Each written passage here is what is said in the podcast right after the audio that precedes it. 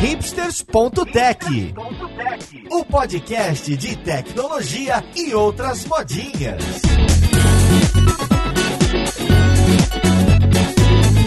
Olá, caríssimo ouvinte, seja bem-vindo a mais um episódio do seu podcast preferido. Meu nome é Paulo Silveira, esse é o hipsters.tech e hoje a gente vai falar do Pix. E olha só, a gente vai falar com pessoas que são responsáveis por ter criado pela infraestrutura, pela arquitetura desse sistema brasileiro que enche a gente de orgulho, que é simplesmente incrível como a proporção que tomou, prometia bastante, entregou mais ainda. Então, vamos lá ver com quem que a gente vai conversar.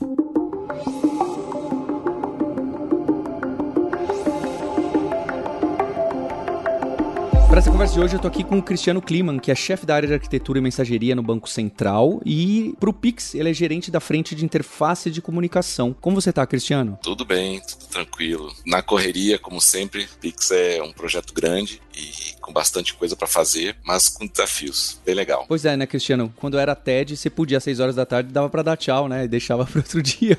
É. e junto com ele, eu tô com o Vicente Fernandes, que é chefe de divisão da área de arquitetura do Banco Central em software. E no Pix, ele é gerente da frente de infraestrutura. Como você tá, Vicente? Tudo bem, tudo certinho. Estamos dando suporte no Pix aqui. O Pix foi está é, superando as nossas expectativas e, de fato, é um grande projeto projeto desafiador que trouxe novos desafios para nós, né, da área de infra. É um grande projeto realmente que nos dá orgulho. Que legal, Vicente. Tô aqui com a nossa co-host, Roberta Arcoverde. Oi, Roberta. Oi, Paulo. Olha, gente, eu nem trabalhei no Pix, mas eu tenho orgulho do Pix. Eu acho um projeto super interessante, um super case de sucesso para a engenharia de software nacional e certamente pessoas como Linhares que não estão em solo brasileiro e têm que lidar com o sistema bancário americano devem ter muita inveja da gente agora. Pois é. E junto com a Roberta, nós nosso Maurício Balboa Linhares. E aí, Linhares, como você tá? Você já fez um Pix na sua vida ou nunca? Não, não. Infelizmente não posso bater conta bancária no Brasil, mas, contudo, entretanto, todavia, a gente tem um sistema equivalente aqui que funciona do mesmo jeito. Então, pá pra vocês aí. Vamos ouvir, vamos deixar. Depois a gente vai ouvir a opinião do Cristiano Vicente, que deve entender dessas comparações. Você vai ver só o que, que vai acontecer. Então, para começar essa conversa, eu queria entender um pouco do timeline, Cristiano Vicente, até porque um projeto como esse, eu lembro quando começaram a falar, é, mais de Open Banking e a gente gravou com o pessoal, acho que do Banco do Brasil, Nubank e outros bancos sobre Open Banking, sobre pagamento instantâneo, né? Tinha essa palavra. Então, dois anos atrás se falava em pagamento instantâneo e até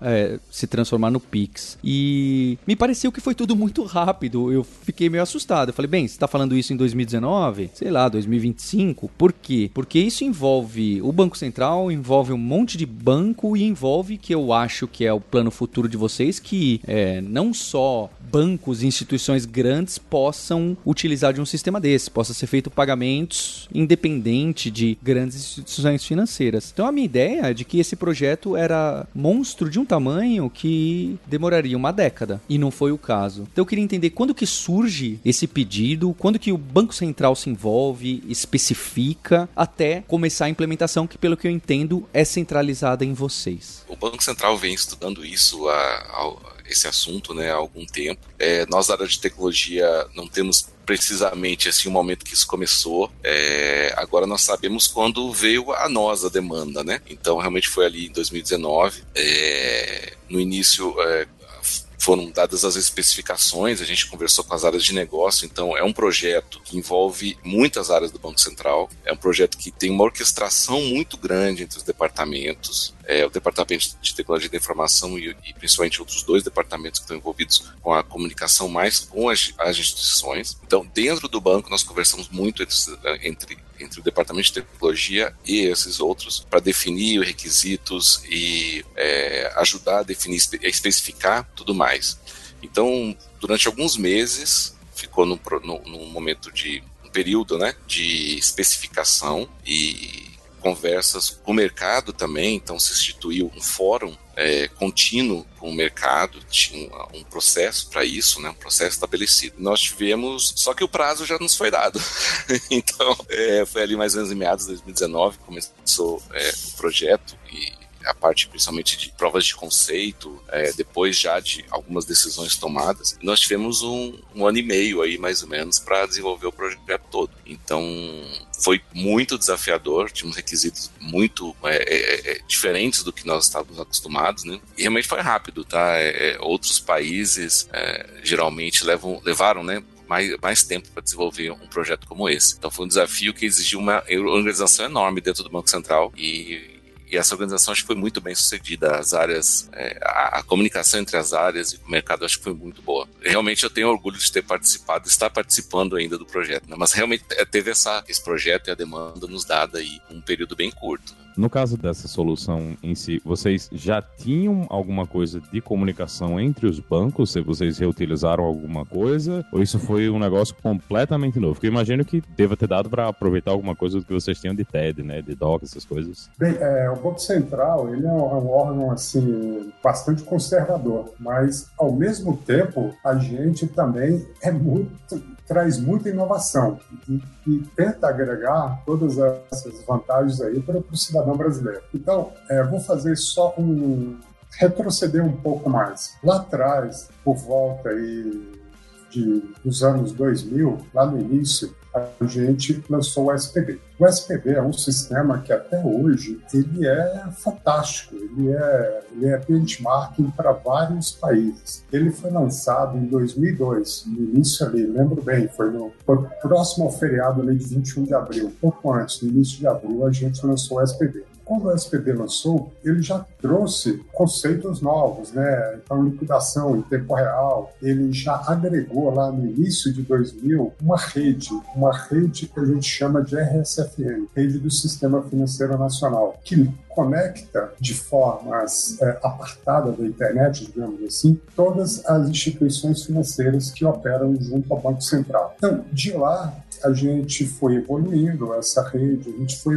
evoluindo toda a nossa capacidade de conversar com o mercado, de agregar novas funcionalidades, toda ali em cima do SPD. E aí veio esse desafio nosso, realmente, é, em 2019, a gente começou a conversar com várias, vários bancos centrais, a gente conversou com o pessoal da Inglaterra, pessoal da Austrália, pessoal da Suécia, Dinamarca, é, México. Então a gente conversou com vários bancos centrais para verificar como é que eles, eles fizeram esse projeto, quais foram as dificuldades, como é que foi a adoção por parte da população. E a gente tinha um cronograma para entregar. Ah, o cronograma nosso para entregar era agora em março, início de março, mas o, o nosso presidente, Roberto Campos, ele propôs uma pequena mudança no nosso cronograma. Né? Geralmente a gente vê algumas, algumas mudanças de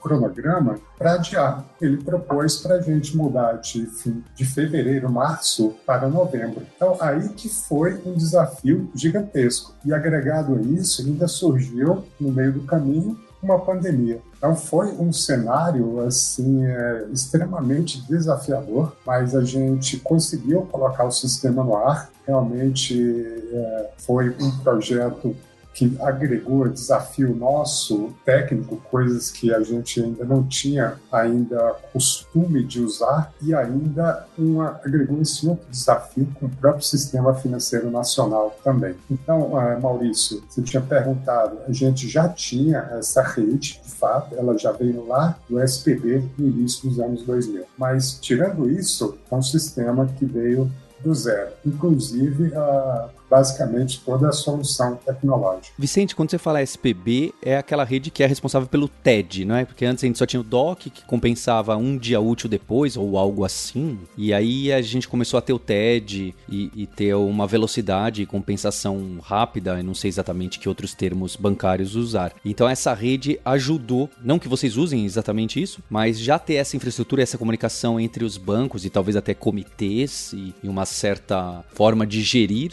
esse esse, essas definições ajudou para poder implantar o Pix? Criar a especificação e implantar o Pix. Sim, é, Paulo, com certeza. É, esse nosso conhecimento de como lidar com todo o mercado, da parte técnica, de comunicação, tudo isso contribuiu. De fato, quando a gente tinha lá no início dos anos 2000, para você transferir dinheiro de um banco para outro, é complicado, era muito demorado. Eu lembro bem que, dependendo para onde ia, supor, eu queria fazer uma compensação de cheque. Se o cheque fosse lá do interior do Brasil, ele demorava 96 horas. Era inimaginável fazer uma transferência de dinheiro em questão de minutos, 10 minutos, 15 minutos. Então, o SPV foi o, início já, os primórdios do Pix. Para a gente ter uma ideia geral do tamanho desse projeto, né, vocês têm como passar mais ou menos quantas pessoas, quantos desenvolvedores, desenvolvedoras, pessoal de infraestrutura, enfim, estiveram envolvidos no desenvolvimento. Eu sei que o tempo, o cronograma, vocês meio que já passaram, mas eu tô curiosa para saber quanta gente tinha trabalhando, quantos subsistemas, né, a gente, vocês precisam manter no ar e de que forma eles são colocados em produção e como é que ficam distribuídos e também como que estão os números hoje do Pix em termos de demanda, né, de requisições, de percentual das transferências monetárias que ocorrem no Brasil, como que tá a adesão do Pix hoje? Eu não sei exatamente a quantidade de pessoas pessoas que estão envolvidas, mas existe uma organização de frentes de trabalho, são frentes, são equipes né, distintas são três equipes de desenvolvimento. É, existe uma equipe de infra, só que a equipe de infra ela é também dividida, tem assuntos distintos dentro da equipe da equipe de infra. E tem também uma frente de, é, de iniciação, que a gente chama, que é uma frente que estabelece ou ajuda a estabelecer alguns padrões, por exemplo, padrão de QR Code, tem padrão de API de pagamento de recebimento, é uma frente separada também. Então, bastante gente envolvida. No caso especificamente das equipes de desenvolvimento, e talvez a de Infra Vicente, Vicente possa falar um pouco depois, nós temos três frentes. Uma delas é que eu sou gerente, é a, é a frente de que a gente chama de interface de comunicação, ou ICOM, é a que trabalha com a transferência das mensagens né, entre o Banco Central e os participantes, e também algumas outras coisas, como assinatura de mensagem, validação de assinatura, etc. E é, tem uma outra frente que é a frente de liquidação, que é a que trabalha em cima, de fato, a liquidação, a transferência de dinheiro, é, de recursos entre as contas dos participantes. Tem uma tarefa aí bem crítica. E existe uma outra equipe de desenvolvimento que é responsável pelo DICT. O DICT é o que permite gravação né, e registro de chaves, aquelas chaves que vocês utilizam para cadastro dentro dos bancos e instituições de pagamento. Né? Então são três equipes de desenvolvimento e a equipe de infra e a, a equipe de, desculpa, de iniciação também, né? como eu já tinha comentado, e tem as equipes de infra também, que a gente pode falar um pouquinho. A gente começou o projeto com, ao todo, né, com essas equipes que o Cristiano falou, com 17 pessoas trabalhando é, com dedicação integral, tempo integral, 40 horas por semana. 40 horas por semana é modo de dizer, tá? Porque a jornada foi bem maior que isso. Então, eram 17 pessoas tempo integral, mais 32 pessoas atuando também é, de alguma forma, meio período. Então, a gente tem mais envolvidos aproximadamente 49 pessoas envolvidas no início do projeto. À medida que ele foi crescendo, foi se tornando é, assim, os mais claros, novas frentes foram sendo agregadas. Uma frente de segurança, outras frentes de, de da própria infraestrutura, que aí provavelmente a gente deve ter chegado ao pico de umas 50, 55 pessoas ou mais trabalhando nesse projeto. É um time enxuto pro monstro que vocês atacaram. E em relação a esse primeiro momento das 17 pessoas, foram mais especificando a API? Porque acho que o ponto principal que eu queria entender é o caminho de uma requisição, talvez um, um caminho mais curto, vai, da requisição. Então, quando eu faço um Pix do Paulo Silveira para Roberta através do CPF e, e eu coloquei isso no Banco do Brasil ou no Itaú, esses bancos vão bater onde para saber de quem é essa chave e me dar essas informações. E depois que der essas informações e pedir para eu confirmar, ele manda uma mensagem para quem? Manda para um servidor central do SPV, não, esqueci o nome da sigla, pro Bacen ou manda direto pro outro banco? E se o outro outro banco não responder, essa mensagem fica ali durante um tempo para ser processada depois. Vocês podiam dar um, um, overview rápido do caminho que essa transferência de dinheiro faz, que essa mensagem faz, de quem para quem? Posso começar aqui? O Vicente me corrige se eu esquecer de alguma coisa, por favor, mas é a seguinte: primeira coisa, quando você diz eu quero pagar para Fulano, quando você coloca aquela chave dentro do seu aplicativo, o seu banco vai via RSFN, via aquela rede que o, que o Vicente já falou, vai ao DICT, vai, que tem o registro das chaves. Ele vai direto ao Banco Central e busca informações dessa chave. Ele apresenta então a você, né, passa de novo via banco para o seu aplicativo. E uma vez que você resolva pagar de fato, o, uma mensagem aí, dependendo de cada banco, tem a sua tecnologia própria, né? Vai ao banco, esse pedido, o banco, então, aí começa a, o, a jornada dentro entre o banco e o Banco Central, entre os bancos e instituições de pagamento e Banco Central. Então, essa, o participante inicialmente manda uma mensagem para o Banco Central, via também RCFN. Essa mensagem ela é, é verificada, validada, tudo pelo Banco Central. Nessa mensagem tá, já está dizendo, olha, eu quero, eu quero é, transferir tanto é, da minha conta do banco tal, que é o que mandou a mensagem para o Banco Central, né, para o outro banco, para fulano. Aí, dentro do Banco Central, nós mandamos essa informação para o banco recebedor. É, eu estou chamando de banco aqui, mas novamente, são bancos de instituições de pagamento também. Então manda para o,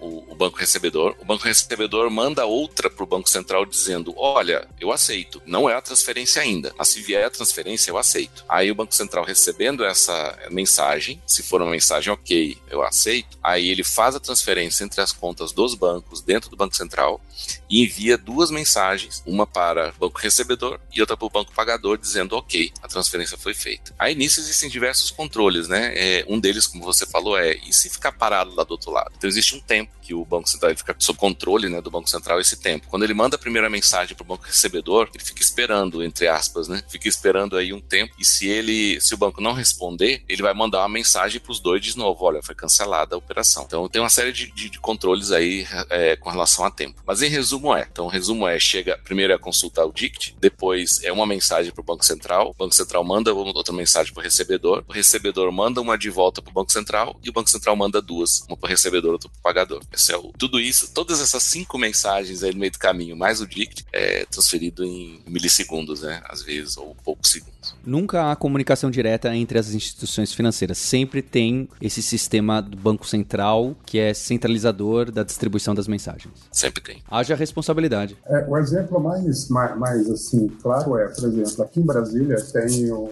o Parque da Cidade aqui. É um lugar onde as pessoas vão para correr, vão para caminhar. As pessoas, às vezes, querem comprar uma água de coco, quer beber uma água de coco. Então, essas pessoas, às vezes, não levam cartão de crédito, não levam dinheiro, mas estão com o celular, porque está rodando um aplicativo para verificar como é que está seu tempo. Então a ideia, ela chega lá naquela banquinha lá do coco e ali vai pagar aquele dinheiro. Então não tem um limite, né? Então é para prover agilidade nos meios de pagamento. Então ele vai com o celular, pergunta para o rapaz lá da, da água de coco, qual é seu telefone e tal. Aí ele vai lá, coloca lá no celular, usa o aplicativo do banco, e, e, a partir dali, esse primeiro momento, a gente entra no jogada. Então, de fato, é uma responsabilidade muito grande. A gente tem que ter uma infraestrutura, uma, aplicações que sejam capazes de conseguir matar a sede de quem está correndo ali. Né? Já imaginou, beber minha água de coco, o Pix não funciona. Ou mesmo, estou comprando um carro, estou comprando um apartamento, estou pagando a compra na fila do supermercado, ela tem que estar ativa. Então, realmente, como você colocou, é um desafio e responsabilidade E como funciona agora, uma vez que o Pix já está implantado, já está rodando, o ciclo de atualizações e patching e resolução de problemas, enfim, continuar colocando o sistema em produção para fazer atualizações, ainda mantendo o sistema funcionando para que os pagamentos, já que são 24 horas por dia, 7 dias por semana, continuem também sendo efetivados. E a mudança de APIs, né, Roberta? Imagina mudar a API disso e falar, ó, oh, pessoal das instituições, agora tem esse campinho aqui a mais. Boa, versionamento de API. A gente trabalha com um sistema ativo-ativo em dois sites distintos, né? Então a gente, a nossa meta realmente é ter uma disponibilidade próxima a 100%, é 99,9 acho que é 996 ou 96. Agora, não sei se você lembra, Cristiano, disponibilidade total do sistema. Significa que é menos de uma hora por ano para ficar fora, mas a nossa meta realmente é buscar um sistema que não caia. Então, como a gente tem dois sites, a gente, e são ativos ativos, a gente, quando vai aplicar uma, uma correção de, de infra, por exemplo, né? aí depois o Cristiano entra nos outros pontos, a gente migra todas as requisições que entram em um site, a gente migra tudo para o outro site. Aí a gente atualiza o site A, depois de atualizar o site A, a gente volta todo o movimento para o site A e atualiza o site B. Então é, é dessa forma, a gente trabalha com dois sites ativo, ativo, no modo ativo, ativo, do ponto de vista de, de infraestrutura e de software básico. Do ponto de vista de APIs, a gente sempre pensou o Pix, é, e esse era o requisito mais importante, aliás, junto, esse, o desempenho também, e o tempo para que a gente desenvolvesse, o requisito de 24 por 7 é o requisito mais importante, eu acho, é mais desafiador. Então nós pensamos, tudo praticamente nós pensamos nisso, em como atualizar sem disponibilidade. Então nós temos vários conceitos aí é, no meio de possibilidade de rodar mais de uma versão ao mesmo tempo das coisas. Então, versões de mensagens, é, como o Vicente falou, os sites. Então, a gente pode desligar um site, ligar outro, desligar um site, manter o outro ligado e fazer isso, revezar. Todas as coisas foram pensadas nesse ponto aí. Esses sites, eles têm é, orquestradores também que nos permitem fazer deploy canário ou fazer o only update. É, a estratégia que a gente decidir usar né, naquele momento que for melhor para aquele tipo de atualização. Então, durante, desde a implantação em novembro até agora, nós já fizemos várias atualizações, é, tanto da parte da interface de comunicação, quanto da parte de liquidação, quanto DICT, sem impacto nenhum na disponibilidade do Pix. Né? Sempre utilizando uma estratégia de manter pelo menos uma, uma instância, eu diria, mas na realidade são mais de uma instância, né, rodando, enquanto a gente atualiza outras e direciona tráfego e tal. Então existem, só que existem, como falei, é, diversas é, técnicas, tá? Para o Dict é, é, uma um pouquinho diferente do que para Icon, do que para o núcleo que faz essa parte de liquidação. E versões diferentes rodando ao mesmo tempo, cuidados assim. E também, obviamente, agora a gente busca fazer é, mudanças por enquanto em, em momentos que tem um, tráfego um pouco menor, número de operações um pouco menor. Mas a ideia é que no futuro isso seja indiferente para nós.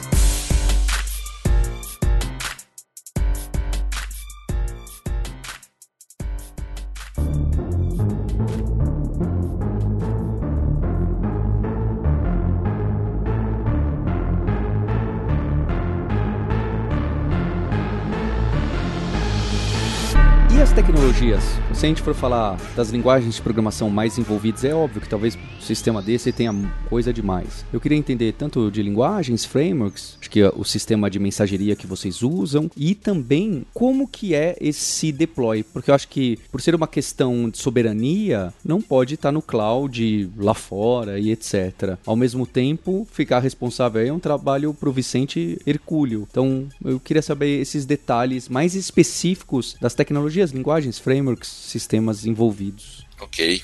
Falar um pouquinho da parte de frameworks e linguagens, e o Vicente pode falar sobre a parte da cloud também. A linguagem que nós temos é, é, experiência dentro do Banco Central de muitos anos é Java. Então, praticamente todo o Pix é desenvolvido em Java. Eu para falar a verdade, eu não sei de nenhuma parte que não seja desenvolvida, que a maior parte do código não seja desenvolvida em Java. Nós utilizamos a, a mensageria, nessas mensagens chegam via HTTP, tá? Nós temos uma API é, REST para envio de mensagens, os participantes enviam elas via post e recebem também via HTTP. Eles buscam, é, depois eu posso dar um pouco mais de detalhe de como eles buscam isso sem que eles precisem fazer polling é, o tempo todo, né? Então eles mandam via HTTP, HTTPS, né? Mais especificamente, eles têm um, criptografia no canal, com autenticação mútua também, então tem certificado de um lado e do outro, mesmo estando numa rede apartada da internet. Chegando aqui, a gente utiliza primariamente para a parte de liquidação Kafka como tecnologia, como plataforma de streaming ou, mensa ou mensageria, entre,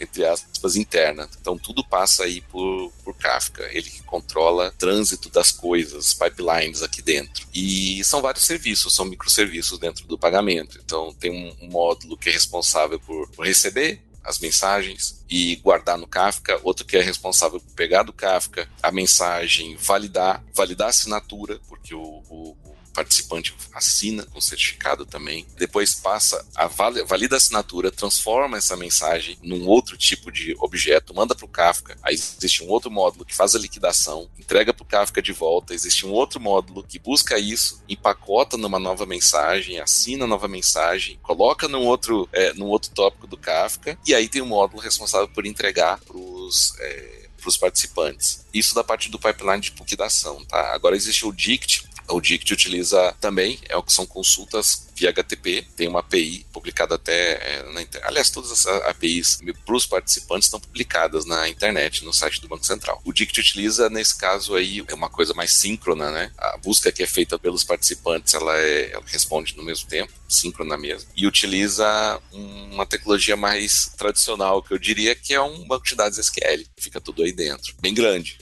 com alta disponibilidade. Basicamente é isso, da parte de tecnologias e, e frameworks e linguagens. Né? Agora dá oportunidade para o Vicente falar sobre a questão do, da infra e da nuvem. Bem, a gente utiliza aqui do lado de infraestrutura servidores x86. É, acima dele a gente utiliza virtualizadores, é, tanto de rede quanto de, de, máquinas virtuais mesmo. Utilizamos o Kafka, como o Cristiano falou. Também a gente utiliza banco de dados relacional para algumas das atividades. Utilizamos a parte de balanceador de carga também para poder conseguir colocar o sistema rodando em um site e em outro site. A gente precisa utilizar ferramentas de HSM também para poder assinar e para decriptografar as mensagens também. Utilizamos, é, do ponto de vista de nuvem, é, a infraestrutura baseada em Kubernetes. É uma estrutura assim bastante complexa, bastante grande,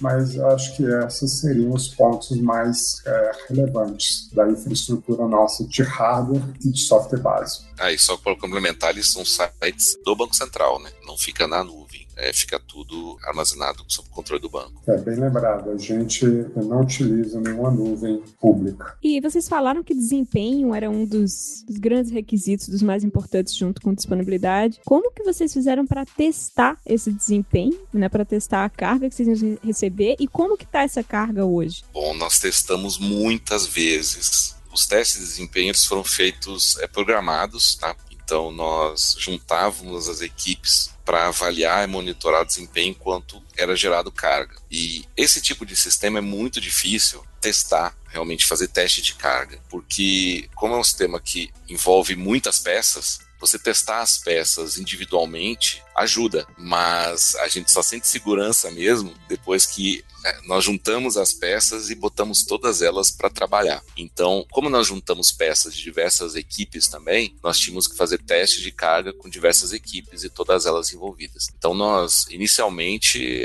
era assim, ó, galera, vamos, vamos testar aqui a, das 7 da noite até as 10 da noite, vamos começar gerando carga pequena, subindo. Então, nós temos, criamos um gerador de carga aqui que simula realmente pagamentos completos, tá? E, e esse gerador, ele também é uma peça muito importante porque ele continua sendo usado. Nós começamos fazendo o teste para entender a capacidade, nós já tínhamos ideia mais ou menos né, de quanto ele chegaria e fomos fazendo, fazendo, então programamos e, e, continuamente nós programamos novos testes de carga e os testes são assim, junto a algumas pessoas chave, hoje não tantas quanto antes, e nós ficamos monitorando o sistema enquanto isso e geramos carga. Hoje nós tivemos, eu não diria, eu não, eu não sei exatamente qual pico assim momentâneo que nós tivemos de, de carga, mas durante um determinado tempo, acho que o pico foi mais ou menos é, diluído né, um pouco em horas, o pico tenha sido talvez uns 400 operações por segundo. Só que nós aguentamos, nós construímos para aguentar bem mais que isso. Nosso requisito inicial era conseguir processar 2 mil operações por segundo, com 99% delas aqui dentro do banco sendo processadas em até 4,6 segundos. Então, todas essas cinco mensagens aí, na verdade são duas passadas né, pelo Banco Central cada, cada operação, levasse somando todo esse tempo 4,6 segundos. Hoje a gente consegue mais do que isso. Inclusive, a gente estava fazendo testes de carga hoje, ontem, anteontem, como isso é, são processos contínuos. Aí. É, de fato, a gente, só essa semana, nós fizemos testes na madrugada de segunda, madrugada de terça, madrugada de quarta, madrugada de quinta e faremos na madrugada de sexta também mais testes. Mas quando a gente fala de teste assim, é teste no ambiente de de homologação, né, de QA.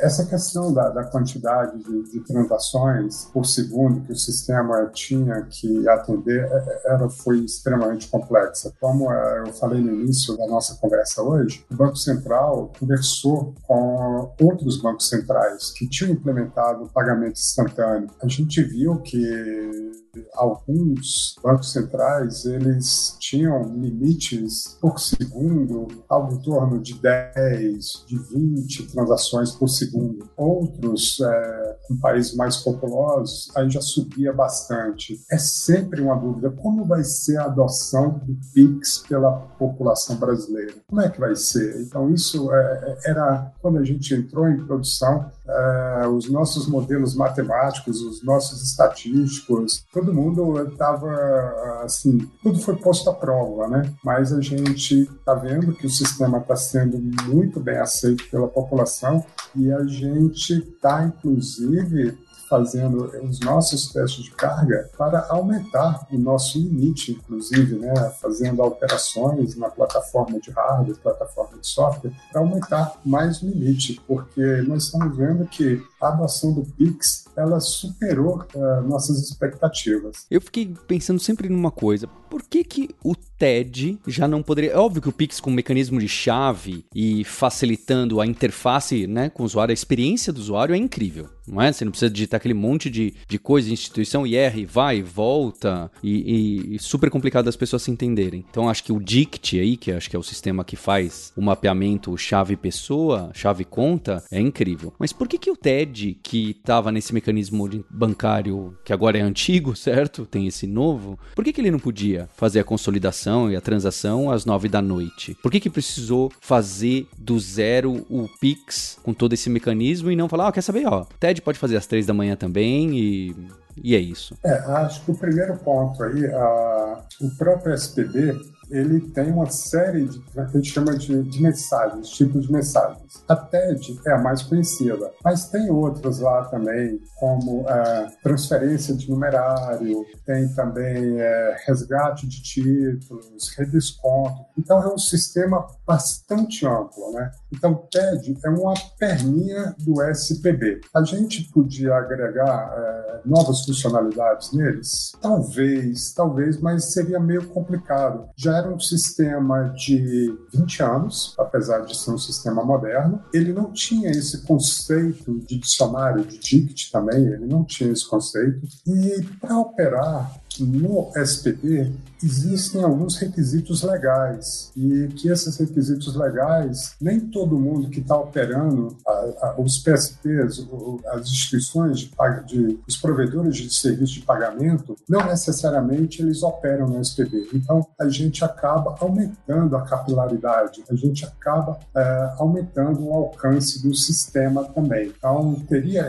esse aspecto é, de arquitetura arquitetural, ou seja, ele foi feito há algum tempo com mais sistemas dentro dele, não só a TED, como também essa parte, esse arcabouço legal também. São questões regulatórias, né, no meio do caminho. Tem também um legado muito grande, não do Banco Central só, mas também do, da, das instituições, né? Todas as outras, elas trabalham há 20 anos com SPB. Então, às vezes, adaptar um sistema, adaptar toda uma, uma, forma de trabalho, às vezes é bem mais complicado do que começar algo do zero, né? Eu lembro, por exemplo, que o, o SPB tem uma grade horária de funcionamento, então tem diversos horários que são horários-chave para algumas operações. E isso tudo afeta, é, é um, é existe um, uma teia aí de coisas acontecendo no SPB que provavelmente seria bastante difícil adaptar. E a questão de desempenho, o SPB ele, ele utiliza uma tecnologia um pouco diferente, utiliza um, uns servidores mesmo de, mens de mensageria, é, que também operam em, com desempenho bastante alto, tá? Então, é, só que nós não tínhamos também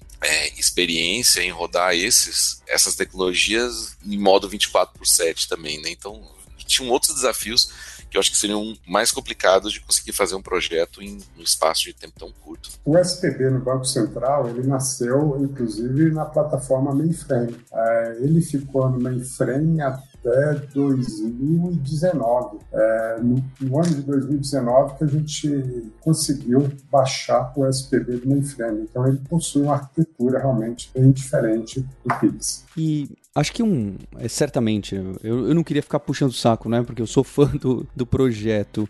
E, e, queria agradecer já também o Banco Central por ter conseguido esse espaço com o Cristiano, o Vicente, a equipe de assessoria. Mas, a, além do sistema estar tá em pé, rodando, tem sido extremamente bem adotado, essa experiência, né? Acho que esse, esse também é outro fator incrível. Né? Todo mundo usando, independente de idade, background, todo mundo usando é, é sensacional. Mas outra coisa que me surpreendeu muito foi o lançamento. Porque quando vocês falaram, olha, pode usar, não só podia usar, não caiu, não teve grandes problemas, não que eu passei, como as instituições financeiras, ou talvez a maioria esmagadora delas, estavam aptas. Teve algum segredo para fazer isso? Porque como que vocês conseguiram lá numa data, em novembro, não lembro quando foi, falar, olha só, agora tá aqui, o Banco Central tá rodando aqui os nossos sistemas e tem 48 instituições financeiras conectadas que aceitam tanto o registro da chave quanto a transferência. Como que foi esse passo a passo falando, olha, vai testando aí, integra, tá validado, passou na homologação, então segunda-feira tá valendo todo mundo. Para mim é surpreendente, tá? Porque eu imaginava que ia começar 4-5, mas também começar 4-5 era, era injusto com as outras instituições financeiras porque tem essa busca pelo registro de chaves, que é algo economicamente muito interessante para as instituições. Então, como que foi esse, olha, vamos tal dia, todo mundo junto, todo mundo de mão dadas, sendo que tem interesses, tecnologias, momentos, times, tudo diferente. Como que é esse sucesso de lançamento e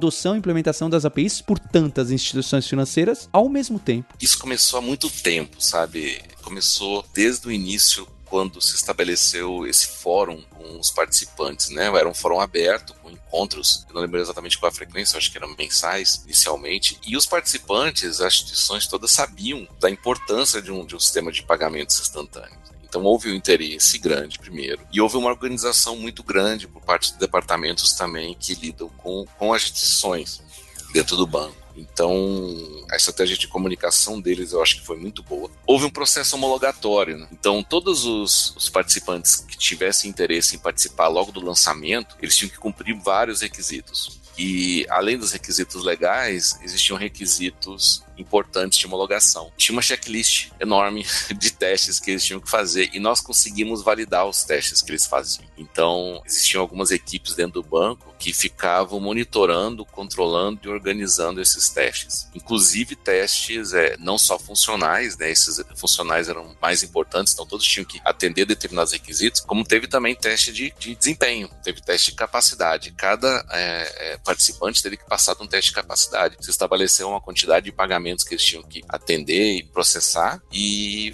foram agendados. Todos eles tiveram que passar por tudo isso. Então a organização foi bastante grande para que eles pudessem ser homologados. E no dia da entrada em produção, já tinha rolado muita água em homologação, muita mesmo. E aí era aquela ansiedade, todo mundo esperando aqui dentro do banco, observando a adoção e esperando dar problema, e não deu. A gente também ficou um pouco surpreso, embora nós temos, temos nos preparado muito para isso. Nós esperávamos, olha, a gente sabe, então, o Banco Central se preparou muito, preparou, ajudou a preparar o mercado também. Só que vai dar algum problema e deu muito pouco teve uma surpresa lá daqui também, eu confesso.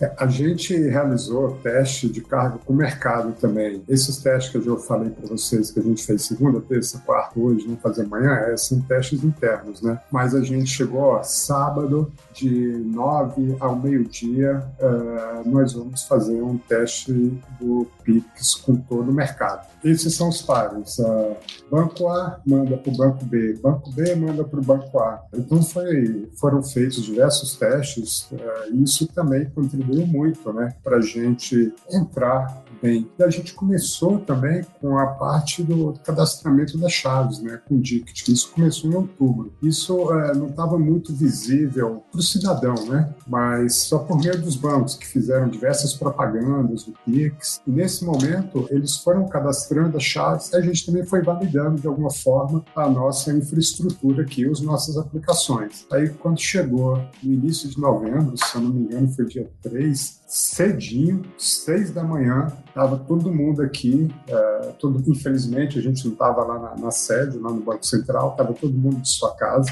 aí todo mundo ansioso olhando, aí quando foi seis e meia da manhã, que era quando começava efetivamente, né, uma carga, vamos chamar de carga de, de dinheiro na instituição. Então, saiu um dinheiro da reserva bancária de um determinado banco, aí ele ia para o PIX. A partir dali, aquele aquele banco já podia operar no Pix. Então, quando deu seis e meia da manhã, cursou a primeira mensagem. Aí foi uma festa. Aí passou um pouco e começou a pipocar. Pix para cá, Pix para lá e foi crescendo. No primeiro dia, a gente já chegou Cristiano, você vai lembrar, a gente chegou na ordem de um milhão, não foi? No primeiro, primeiro dia mesmo foi menos, foi, foi até pouco, mas logo em seguida, acho que no dia seguinte foi da ordem de milhão, começou a crescer muito rapidamente. Né? E a coisa começou a se espalhar, mas foi, foi bem legal. Esse dia eu nunca vou esquecer, um dia interessante da minha vida. De fato, esse dia é, é, é difícil, vai ser difícil de esquecer. Aquela tensão, aquela preocupação. Depois a gente viu que teve muita gente que estava fazendo Pix de um centavo para poder testar. Eu fiz Pix de um centavo. Testando em produção, né? É o famoso teste em produção.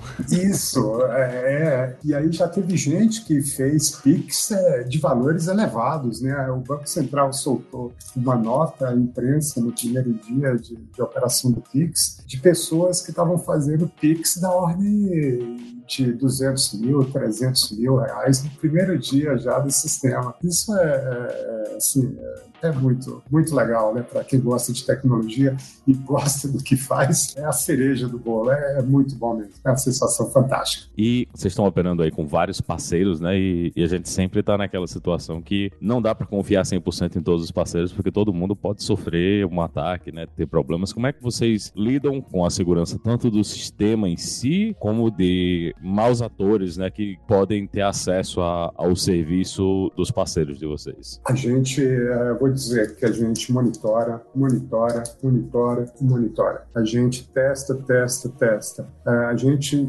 tem diversos, é, diversas tecnologias para tratar da segurança, né? Mas a gente tem uma, uma, monitoração muito grande, muito ativa. Então, se um determinado parceiro, um determinado é, pagador está com algum problema, a gente já identifica, a gente já entra em contato. Oh, vocês não estão recebendo os PIX, vocês não estão confirmando os PIX. Então a gente entra em contato com todo mundo e, e valida, né? É, então eu diria para você, de uma forma rápida, Maurício, e resumida, é monitorar e testar e testar. Então, teste de vulnerabilidade, é, validação de patch de segurança, é, tecnologia de criptografia. Então, é tudo que está ao nosso alcance a gente tenta implementar para poder garantir a disponibilidade do sistema como um todo né? que não, não adianta só o Banco Central estar tá funcionando. É necessário que os PSPs, os pagadores, recebedores, eles tenham que estar no ar também.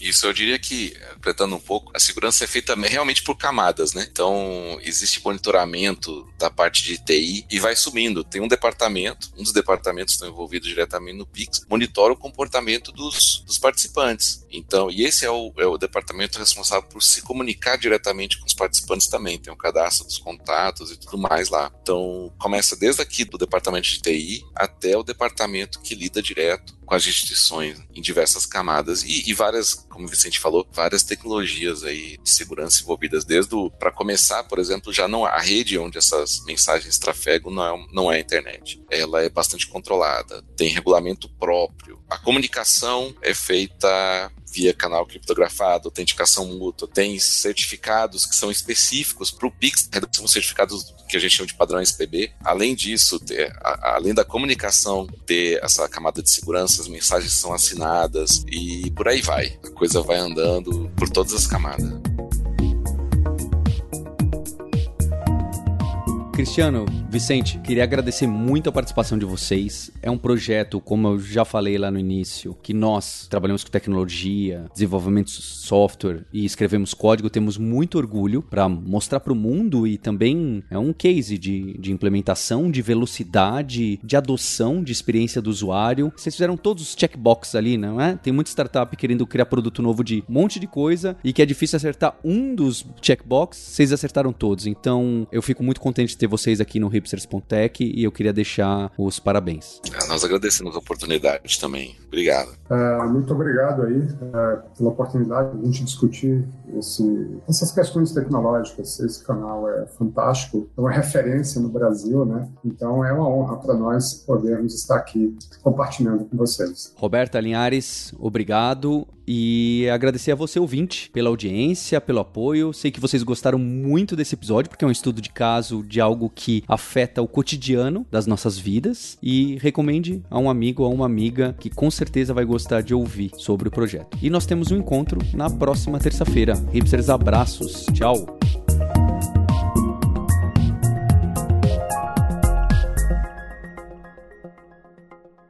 Se você realmente gosta de entender o que está por trás da tecnologia, o que está por trás dos fenômenos que a gente estuda, você realmente deve fazer parte do Alura Verso. Então, vem fazer parte dessa comunidade de nerds, hipsters e devs que tem paixão por tecnologia. Para unir essa comunidade, eu mantenho uma newsletter que eu escrevo toda semana lá em alura.com.br barra imersão, totalmente gratuita, e eu trago diversas reflexões sobre esse mercado de trabalho, sobre o profissional em ter essa questão de especialização versus generalização, que a gente trata também muito na Alura, nos podcasts e todo o universo que a Alura está por trás e está construindo de conteúdo gratuito para a comunidade de tecnologia. Vai lá se inscrever em alura.com.br barra imersão. Estou esperando você.